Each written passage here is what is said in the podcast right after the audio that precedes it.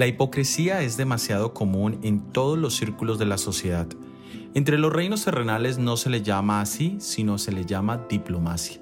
Dentro del imperio romano siempre existieron las intrigas con el deseo de un control universal, pero Dios siempre está en control y Él pone reyes y quita reyes. Eso ha sido demostrado a través del libro de Daniel. A través de los capítulos 2, 7 y 8, vemos cómo Dios sabía los eventos que sucederían y los anunció a su pueblo.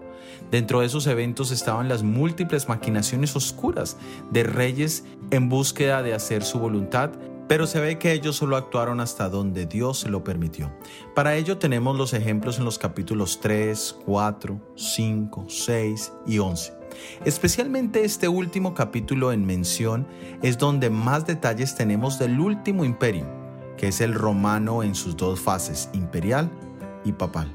Y desde los versículos 40 hasta el final nos da un detalle profético asombroso. Si Dios tiene control de todos los eventos, ¿cuánto más puede tener control de nuestras propias vidas si se lo permitimos voluntariamente? Él sabe con exactitud los resultados de tus decisiones y también sabe cómo tú puedes tener paz, seguridad y vida eterna si depositas tu confianza en Cristo Jesús hoy mismo. Soy Óscar Oviedo y este es el devocional Daniel en 365 días.